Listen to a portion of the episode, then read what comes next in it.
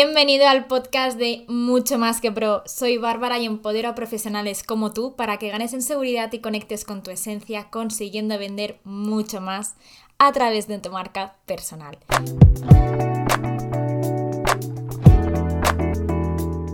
Libérate por fin de ser esclavo de tu negocio y comienza a ser dueña de tu vida.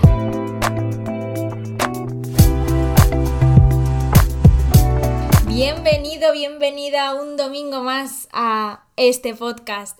Bueno, hoy justo vamos a hablar y quiero inspirarte sobre todo a que lideres, a rescatar un poco esas herramientas de liderazgo que tanto se han perdido y en algunos casos ni siquiera nos han enseñado estas herramientas de liderazgo y al final no es otra cosa que empoderamiento. Hoy quiero hablarte de empoderamiento, quiero hablarte de liderazgo para que consigas tus objetivos. También quiero hacer alguna mención acerca de cómo pasar de líder, eh, bueno, de, jefa a líder. No me gusta personalmente la palabra jefa o jefe, eh, prefiero ser líder. Entonces vamos a hablar sobre ello y quiero hablarte de un caso quiero hablarte de un caso que perfectamente podría ser de cualquiera, cualquiera de vosotros, cualquiera de vosotras. Y es ese momento en el que has dejado el trabajo, te ha costado muchísimo dejar tu trabajo, has estado tiempo eh, compaginando trabajo con, em, con, emprendimiento. De hecho, te ha costado bastantes horas de, de, no dormir, de estrés, de ansiedad. Solamente tú sabes por lo que has pasado cuando has comenzado a emprender. Entonces, vienes de una mentalidad que es una mentalidad de empleado, de empleada, porque nadie nos ha enseñado a tener esa mentalidad de dueños de nuestro negocio. Hay otra, otra mentalidad que se llama autoempleado, pero mm, tú ya sabes que yo quiero que seas dueño y dueña de tu negocio.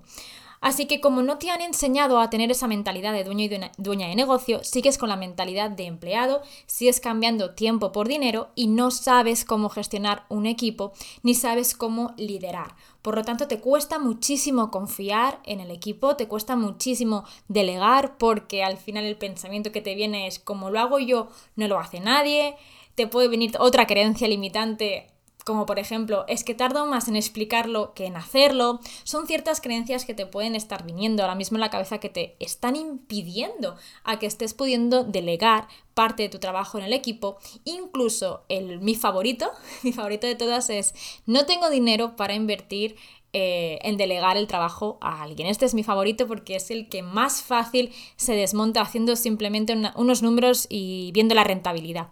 Entonces, Fíjate que la diferencia principal entre jefe y líder es que el jefe te dicta el camino, el jefe te da órdenes por dónde seguir y el líder no. El líder lo que hace es mostrarte el camino. Mira dónde, dónde te coloca cada figura. ¿Dónde te coloca el líder? El líder lo que hace es empoderamiento y el jefe lo que hace es sometimiento. No sé si está correcta esta palabra, pero es como someter a la persona. Así que la principal diferencia que te diría entre ser jefe y ser líder es que el líder, además de mostrarte el camino, lo que hace es que delega, el jefe encarga. ¿Y qué diferencia hay entre entre estas dos cosas? Primero que el jefe lo que hace es encargar, es decirte, mira, tengo esto y quiero que hagas esto exactamente así, de esta forma así. Esto no se llama delegar, no estamos delegando, estamos encargando un trabajo. Por lo tanto, no estás siendo un líder, estás siendo un jefe. Y seguramente a estas alturas, en la etapa en la que estamos, nos es más cómodo como empleadas, si estuviéramos como empleadas, que tuviéramos una figura de líder a un jefe o una jefa. Entonces te invito a que te pongas por una parte en ese papel de empleado o de empleada, recuerdes cómo era ese momento, esos momentos que has vivido y recuerdes cómo te trataban para que no trates así a tu equipo o a las personas con, con las que trabajas. Sin embargo, un líder lo que hace es delegar. ¿Y a qué nos referimos con delegar? Nos referimos obviamente a sí que puedes delegar el trabajo, es decir, hablarle de la tarea a realizar, pero debes confiar. La palabra clave aquí es confiar. Confía en el equipo, confía en esa persona porque está ahí por algo y para algo. Y entonces lo que hacemos realmente cuando delegamos es, ok, hay que hacer esto, pero up to you. O sea, confía en el equipo y verás como que muchas veces incluso te sorprenden. Cuando hablamos de delegar nos viene esto de confiar en el equipo, ¿no? Es como que somos muy perfeccionistas, lo queremos todo perfecto, sabemos que esto no existe, sabemos que la perfección viene a través de una falta de autoestima, etcétera, etcétera, pero sin embargo lo queremos perfecto, lo queremos perfecto. Entonces, ¿Cómo hacemos realmente? ¿Qué tipo de pensamiento potenciador podrías tener para confiar más en tu equipo? El principal pensamiento o la primera pregunta que deberías hacerte cuando confías en tu equipo y delegas una tarea sería, ¿qué es lo peor que puede pasar? Cuando tú te haces esta pregunta y dices, ¿qué es lo peor que podría pasar? Aquí ya se te abre un abanico. Cuando nos preguntamos esto de qué es lo peor que podría pasar, siempre, siempre, siempre el resultado va a ser mejor de lo que podría pasar, de lo que nos estamos imaginando.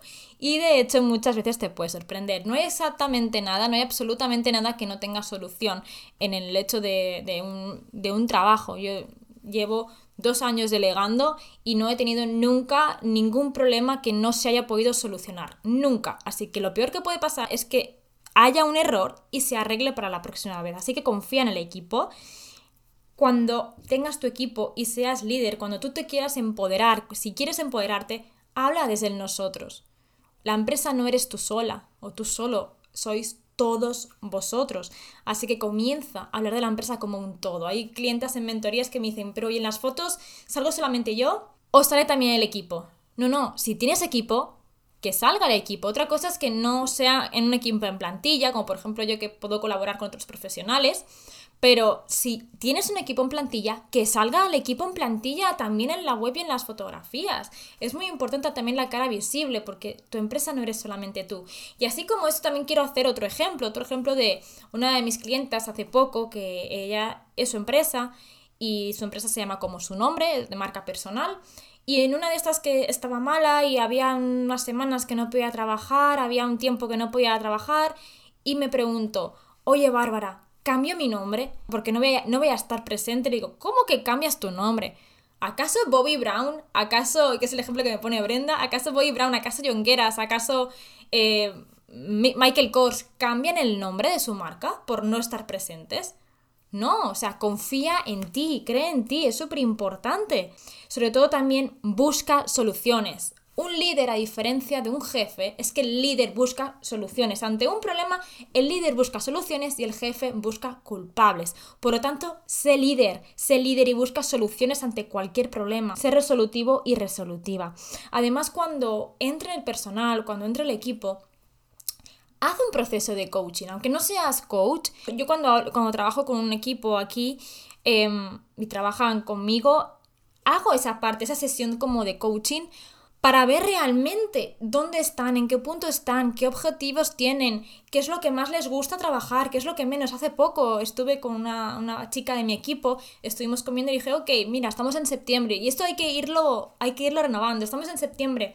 ¿Cómo te ves? ¿Cómo no te ves? ¿Qué te está faltando? A nivel personal, preocúpate por cómo está tu equipo a nivel personal, qué les está faltando, cómo puedes tú mejorarlo respecto a eso. Y sobre todo, si es una persona que está cumpliendo con su trabajo, pero no solamente cumpliendo, sino que todavía está haciendo mucho más de lo que aún le pides, como a mí me ha pasado valora eso, valora eso y valora el trabajo y sube el sueldo o da beneficios, depende de lo que la persona esté necesitando en ese momento.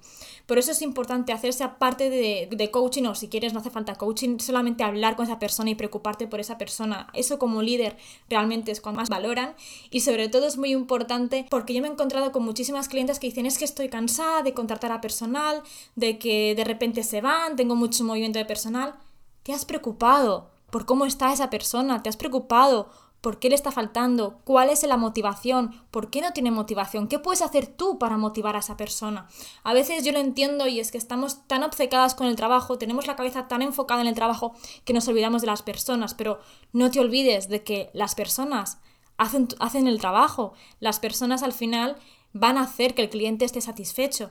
Por lo tanto, no solamente te preocupes de tu cliente que esté satisfecho, preocúpate también de tu equipo. Si tu equipo está satisfecho, tu cliente estará satisfecho. Así que centra tu atención ahí, centra tu atención en el core del equipo.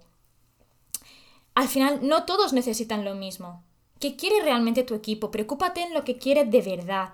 Y fíjate que las comisiones no son solamente para el departamento de ventas. Tenemos la creencia esta, ¿no? De que las comisiones son para el departamento de ventas. No, absolutamente las comisiones son para todo el equipo, desde la recepcionista hasta la persona que pueda realizar el servicio, hasta la persona que contesta los emails. Todas las personas crean equipo. Todas las personas y gracias al trabajo de todas las personas es cuando tú y todo el equipo consigue llegar a los objetivos. Por lo tanto, las comisiones hazlas para todo el equipo, hazlas para toda la empresa. Trata al equipo como a un igual. ¿Desde dónde te estás colocando tú?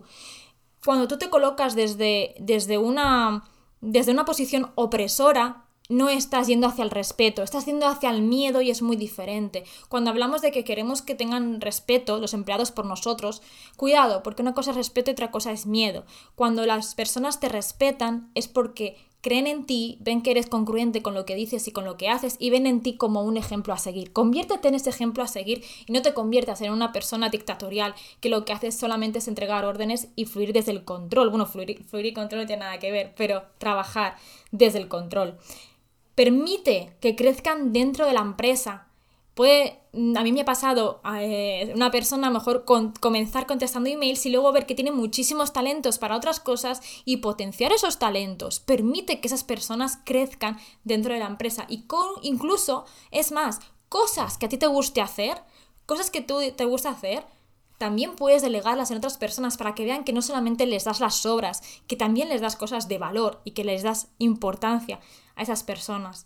Reconoce su trabajo, uno de los motivos principales por los que las personas abandonan los equipos es porque no reconocen nuestro trabajo. Y la mayoría de casos no es o porque me paguen más o porque me paguen menos, es porque no nos sentimos reconocidos, no nos sentimos valorados. Recuerda cómo te sentías tú cuando eras empleado y cuando eras empleada, cómo te hubiera gustado que te trataran a ti. Y esto, al final, no es otra cosa que un reflejo de lo que sucede en tu vida. Tal y como tú tratas a tu equipo, es como vas a tratar a las personas que te rodean. Así que trabaja en esto, trabaja en el liderazgo, aprende a tomar las riendas de tu vida, aprende a tomar las riendas de tu negocio y de tu trabajo y sobre todo de tu equipo. Colócate siempre desde una posición en la que a los demás les inspires para seguir creciendo. Deseo que te haya gustado muchísimo esta píldora de hoy, este podcast de hoy. Te espero en Instagram para que me dejes los comentarios acerca del podcast y de qué otras cosas te gustaría que habláramos.